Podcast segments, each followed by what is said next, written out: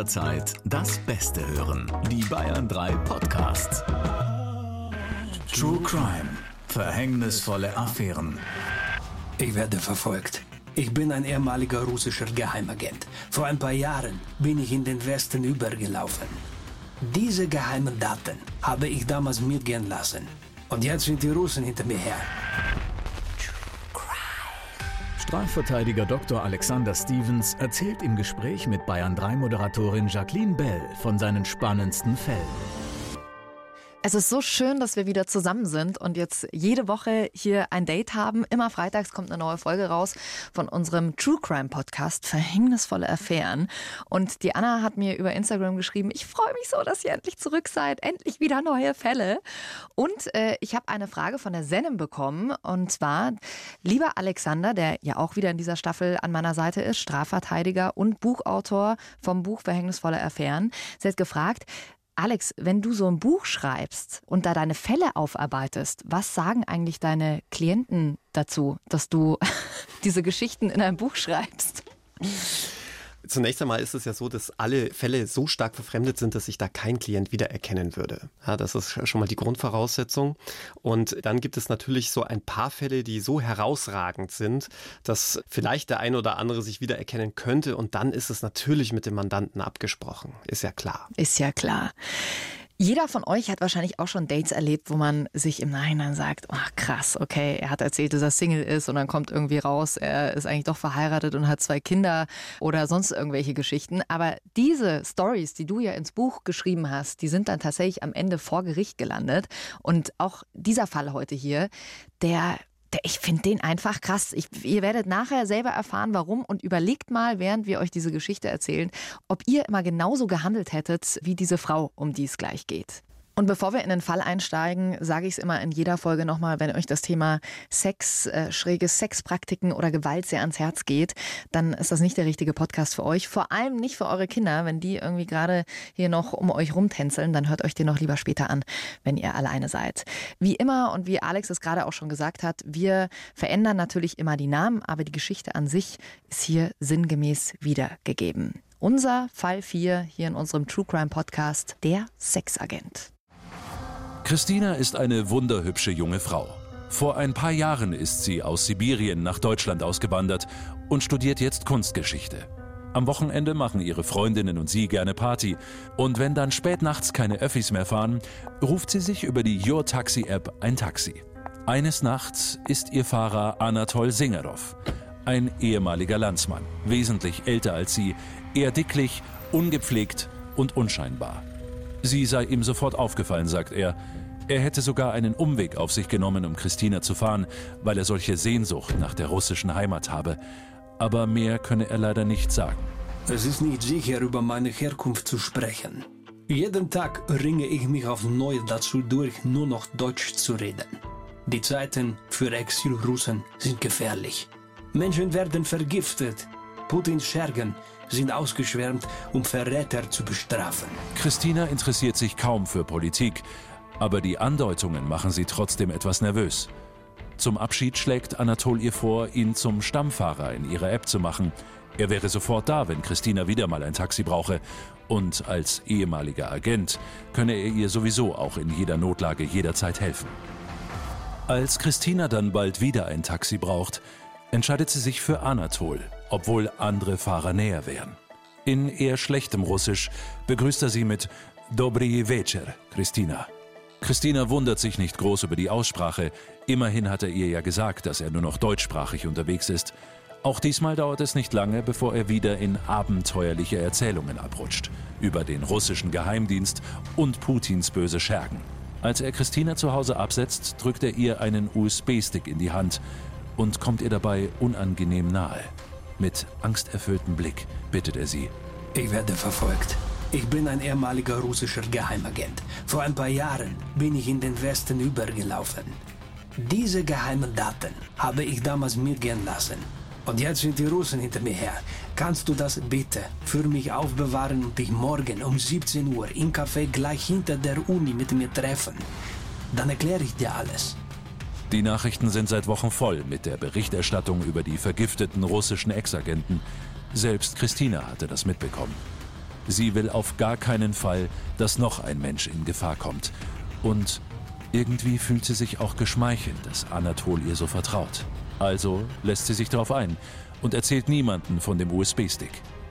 Nicht einmal ihrem Freund Moritz, um ihn in die Sache nicht mit reinzuziehen. Na, was denkt ihr? Was hättet ihr gemacht? Also ganz ehrlich, das muss dieses Wer wird Millionär-Phänomen sein, dass man von außen immer zuguckt und sofort weiß, was man machen würde. Aber wenn man dann in dieser Situation ist, weiß man irgendwie nichts mehr. Für mich ist es schon beim ersten Mal, wenn er irgendwie sagt, ja, speicher mich ein als deinen Stammfahrer, da würde ich mir schon denken, nee, also ich entscheide, wen ich einspeicher. Weißt du? Also so vom, vom Gefühl her. Ähm. Weißt du, also wenn ich diese Geschichte jetzt so höre, ich wäre total skeptisch. Natürlich ist es interessant, dass er dann irgendwie einen USB-Stick gibt und er ist Geheimagent und so, aber äh, nee, ich bin da eh der größte Schisser. Also ich fand den Teil noch eigentlich sehr nachvollziehbar. Also ich kann mich da zum Beispiel erinnern, immer, immer wenn man im Ausland ist, passiert das ja ganz oft. Also wenn man zum Beispiel nach äh, Asien fliegt, Bangkok zum Beispiel, da drückt ja quasi jeder Taxifahrer gleich seine Nummer in die Hand und sagt, ja, wenn du mich dann irgendwie brauchst, dann ruf mich an. Ja, das ja. ist halt so ein Geschäftszweig. Und dann hast du ja auch schon irgendwie Vertrauen zu ihm. Und dann denkst du dann, ja, vielleicht rufe ich den dann auch an, wenn ich ja. dann irgendwie einen Taxifahrer brauche. Also das fand ich noch gar nicht so merkwürdig, dass man sich darauf einlässt. Ja, das stimmt. Da bin ich wahrscheinlich eher so ein Oberschisser oder eher so dieses, weißt du, wenn man dann irgendwie hier und speichere mich ein. Ich weiß, ich mache das auch manchmal, aber dass man da irgendwie, ich, ich will das immer selber entscheiden, weißt du, nicht, dass mir, also wenn ich den cool finde, dann sage ich, hey, ich speichere mir den ein, aber dass er das so vorgegeben hat, wie auch immer. Sie hatte dann diesen USB-Stick. Und da habe ich mich dann gefragt, also es wäre ja das Erste, wenn ich oben in meine Tür reingehe, würde ich mich wahrscheinlich noch mit Jacke an meinen Laptop dran setzen und den direkt äh, reinpacken und schauen, was da drauf ist. Das hat Christina ja nicht gemacht. Ja, Wobei, also da wäre ich auch anders. Ich glaube, wenn mir jemand einen USB-Stick in die Hand drückt, hätte ich schon wieder viel, viel zu viel Sorge, was da alles drauf sein drauf konnte. Ja, könnte. Genau, ja. Und der Laptop ist platt, ja. Oder aus, ausgespäht oder sonst was. Ja, er konnte ihr ja auch vermitteln, dass das wirklich gefährlich für sie ist. Ne? Er hatte ja gesagt, sie soll diesen äh, USB-Stick nicht gucken, was drauf ist. Ja, klar. Also das war schon alles recht geheim. Und wenn dir dann auch noch jemand sagt, dass er Geheimagent ist. Ja, also Christina hat das auf jeden Fall geglaubt. Sie hat ihn ja auch nicht gegoogelt oder so, oder? Ja, aber ich glaube, da wäre auch nicht viel rausgekommen. Also ich denke mal, einen Geheimagenten, den du auf Google findest, ist vermutlich nicht der beste Geheimagent. Wahrscheinlich, eventuell, hast du auch wieder recht. Also Christina ist auf jeden Fall voll dabei, äh, lässt sich auf dieses Treffen ein und wir hören rein, wie es weitergeht. Und ihr schaut mal, ob Anatol für euch noch glaubwürdig ist oder nicht. Am nächsten Tag trifft sich Christina mit Anatol wie verabredet in dem Café. Der hat schon zwei Drinks für sie beide bestellt, Teil seiner Tarnung, meint er. Um den Verfolgern nicht aufzufallen, müsse ihr Treffen schon wie ein richtiges Date aussehen. Sowieso sei er dringend auf der Suche nach einer Freundin oder zumindest einer weiblichen Begleitung, denn der Geheimdienst suche ausschließlich nur nach einem alleinstehenden Mann. Das leuchtet Christina erstmal nicht so ganz ein, aber Anatol kann es erklären. Ich leide an sogenannter Anaphrodisia, an sexueller Trieblosigkeit. Das bedeutet, ich bin asexuell. Das weiß der Geheimdienst. Für einen Agenten ein großer Vorteil. Denn ich konnte mich voll und ganz auf meinen Job konzentrieren. Niemand konnte mich verführen und meine Operation sabotieren. Jetzt wird mir das zu Verhängnis. Ich habe niemand an meiner Seite. Ich kann täglich enttarnt werden. Anatol bittet Christina um einen Gefallen. In den nächsten Wochen soll sie so tun, als wäre sie seine Freundin. Ihr vertraut er. Schließlich sei sie eine Landsmännin. Christina hat zwar große Bedenken, vor allem wegen ihres Freundes Moritz, aber Anatol tut ihr schrecklich leid. Und es ist ja alles nur zum Schein. Sie willigt ein. In den nächsten Tagen besucht sie Anatol jeden Tag zwischen 15 und 17 Uhr in seiner Wohnung und macht sich jedes Mal auffallend hübsch, genauso wie Anatol es gesagt hat. Roter Lippenstift, kurze Röcke, High Heels. Damit Moritz, ihr Freund, nichts mitkriegt, zieht sie sich auf einer öffentlichen Toilette um. Alles, um den Geheimdienst auf eine falsche Fährte zu locken. Anatols Wohnung findet sie nicht sehr angenehm. Überall liegen Zeitungen, Pfandflaschen und Joghurtbecher rum, fast wie bei einem Messi. Die ersten Nachmittage bei Anatol laufen gut. Er hat ihr sogar extra seinen Schreibtisch freigeräumt, damit sie in Ruhe für die Uni lernen kann. Nach einer Woche kommt sie, wie jeden Nachmittag, in die Wohnung. Das Radio plärt auf voller Lautstärke. Der Wasserhahn läuft und der stark schwitzende Anatol präsentiert ihr einen kleinen schwarzen Gegenstand.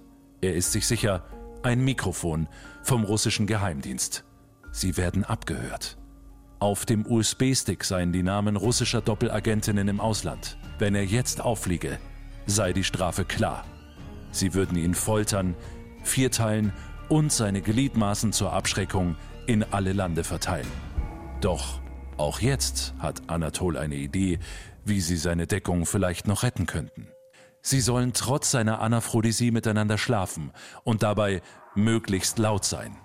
So könnten sie den russischen Geheimdienst sicher überzeugen, dass er in einer Beziehung und ungefährlich für Russland sei.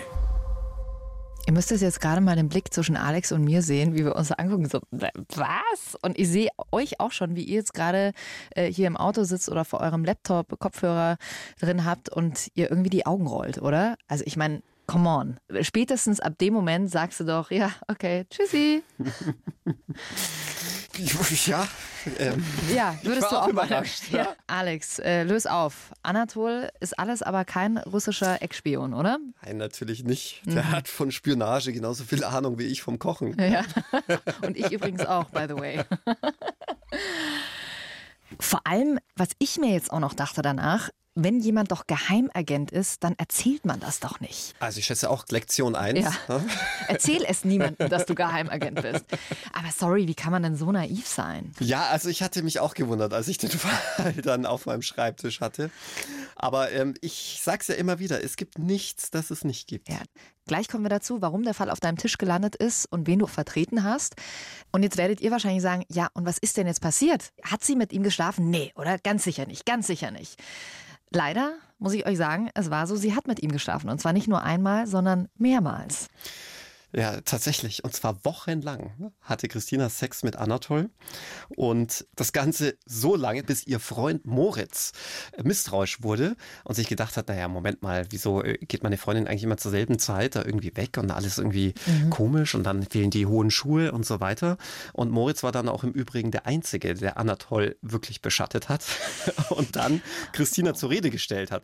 Und äh, Christina immer noch, also völlig arglos, ist der Meinung, Moritz wird dann schon schon Verständnis haben, wenn sie das Ganze dann auch aufklärt und eben sagt, ja, das ist ein Geheimagent und der musste das so tun und so mhm. weiter.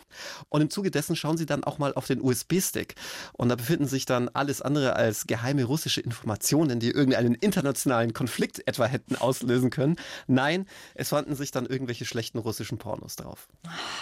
Da hätte man die Geschichte schon unterbrechen können, wenn man nur mal reingeguckt hätte, was auf diesem USB-Stick ist.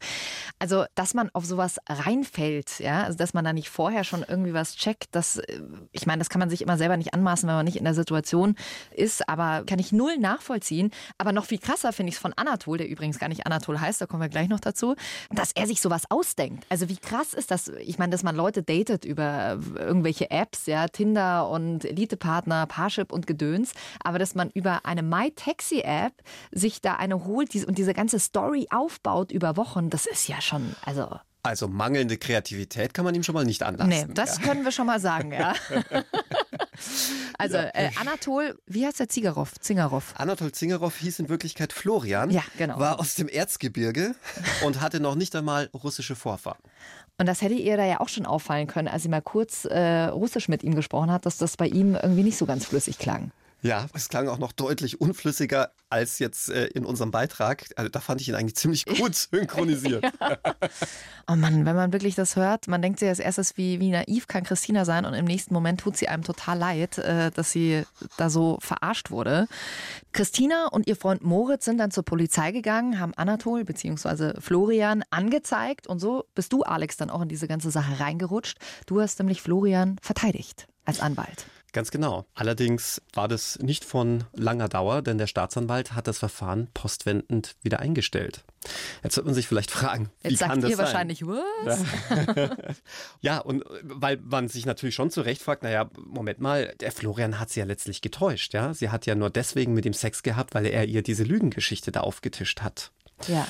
Und ähm, da muss man allerdings sagen, um sich der sexuellen Nötigung beziehungsweise gar Vergewaltigung, sie hatten ja miteinander Geschlechtsverkehr, strafbar zu machen, muss man jemanden anderen nötigen. Ja, also es reicht nicht, dass man selbst sich eines empfindlichen Übels, wie es der Jurist so schön sagt, aussetzt, ja, also um sich einer sexuellen Nötigung strafbar zu machen und dann auch einer Vergewaltigung, muss man jemanden anderen mit einem empfindlichen Übel genötigt haben, dass er das macht, ja. Mhm. Also der Klassiker ist, der Chef kommt zu einem und sagt, pass auf, wenn du jetzt nicht mit mir in die Kiste gehst, schmeiß ich dich raus. Mhm. Ja? ja? Dann äh, schläfst du ja nicht freiwillig mit ihm, sondern machst es, weil du diesem empfindlichen Übel entgehen willst. Anatol, respektive Florian, sagt es ja genau umgekehrt. Er sagt, pass mal auf, kannst du bitte mit mir schlafen, weil sonst passiert mir was Schlimmes. Ja, also der Christina passiert nichts Schlimmes und deswegen ist es keine Nötigung. Aber jetzt mal ganz ehrlich, das ist ja auch ein Unterdruck setzen. Also es ist ja selber so, wenn du jetzt nicht kommst, dann springe ich aus dem Fenster. Also es ist ja schon irgendwie Nötigung. Er droht mir zwar dann in dem Moment keine Gewalt an, aber trotzdem ist es ja ein psychisches Unterdrucksetzen. Absolut, aber es ist jetzt nicht so, dass Christina keine andere Wahl gelassen worden wäre. Ja. ja. Und äh, man muss vielleicht auch noch mal sagen, es ist ja noch mal eine andere Nummer, ähm, wenn man sich dann auch noch mal diese absurde, überhaupt diese Absurdität dann auch noch mal auf der Zunge zergehen lässt. Ja. ja. Mit ein bisschen Verstand hätte wahrscheinlich auch Christina feststellen können, dass das also ziemlich abwegig ist, was Anatol da, respektive Florian da erzählt. Ja, und jetzt werdet ihr alle nicken in dem Moment. Also heißt Anatol ähm, beziehungsweise Florian, ist da jetzt einfach straffrei rausgegangen. Ja, bestraft oder nicht, zumindest nicht von einem irdischen Gericht. Es gab ja dann noch die Taxi-App. Die hatte dann wenigstens ein Einsehen, vielleicht auch Mitleid mit Christina. Die haben nämlich dann Anatol respektive Florian ein Leben lang gesperrt. Hm. Hätte sich Christina wahrscheinlich auch ein höheres Strafmaß ähm, erhofft, als äh, einfach von irgendeiner App gesperrt zu werden. Krass. Also auf jeden Fall eine Geschichte, wo ich mir fast sicher bin, dass auch ja, 99 Prozent von euch gesagt hätten, okay, ich wäre schon gleich nach der ersten Nummer irgendwie ausgestiegen. Also es war schon sehr, sehr naiv, dass wir, glaube ich, alle schon in irgendwelche Mini-Fallen reingetappt sind, dass man irgendwie sagt, okay, man datet jemanden und der, wie gesagt, sieht auf dem Foto vielleicht nicht so aus, wie er in Wirklichkeit aussieht. Das kennt man vielleicht. Sowas, oder? Ja, ich glaube, das ist ja gang und gäbe bei den ganzen Dating-Seiten. Das ist der Klassiker. Aber da darf man schon wirklich misstrauisch werden. Alex, du hast ja in sozusagen der Vorbereitung für dieses Buch, das du geschrieben hast, auch gesagt, du hast selbst ein Experiment gemacht und hast dich selber auf ganz vielen Plattformen angemeldet. Was hast du denn da so für Dinge erlebt, wo du gedacht hast, oh, meine Güte, das hätte ich mir auch sparen können? also ich habe mich dann im, im Rahmen dieses Selbstversuchs auch auf ein Date begeben, bei dem ich mir schon im Vorfeld so ein bisschen unschlüssig war. Man muss dazu sagen, ich habe immer gleich äh, mich zu erkennen gegeben und auch gesagt, äh, dass ich hier recherchiere für ein, für ein Buch. Und dann waren schon viele gar nicht mehr bereit, sich mit mir zu daten, weil es ja kein wirkliches Date war. Aber es ist ja schon mal gut, dass du das gleich gesagt hast. So, weil du erstmal reinen Tisch gemacht hast, äh, ich brauche das für ein Buch, dann weißt du auch, woran du bist. Ja, vielleicht auch ähm, als Selbstschutz. Ne? Am Schluss hat man dann zehn enttäuschte Damen an der Backe. Ja? Ja.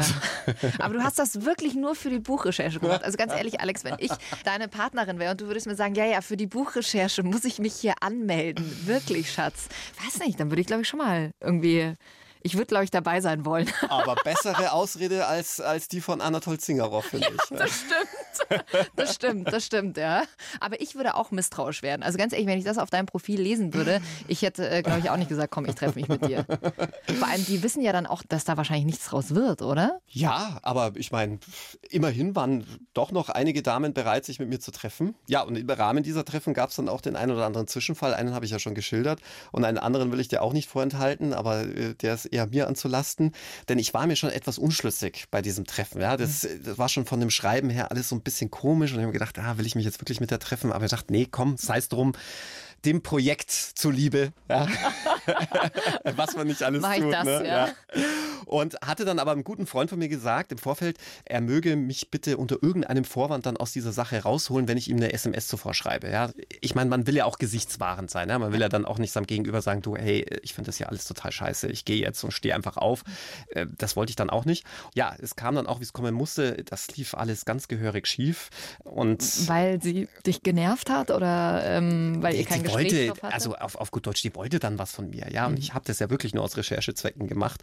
Und äh, bin dann kurz auf die Toilette gegangen, habe mich kurz entschuldigt, habe dann meinem Freund geschrieben, er möge mich doch bitte in fünf Minuten dann anrufen. Und ja, ich habe ja mit allem gerechnet, aber nicht mit dem, was dann kam. Er rief nämlich dann wirklich an. Ich hatte das Handy auch wirklich laut gestellt, damit man auch mitbekommt, dass hier ein wahrer Gesprächspartner dran ist. Und dann sagt er mir über das Telefon, Alex, dein Bruder ist gerade beim Verkehrsunfall gestorben. Chucky, wie reagiert man da bitte schön? Ja. Aber das hattet ihr nicht vorher ausgemacht, dass Nein. er das sagen soll.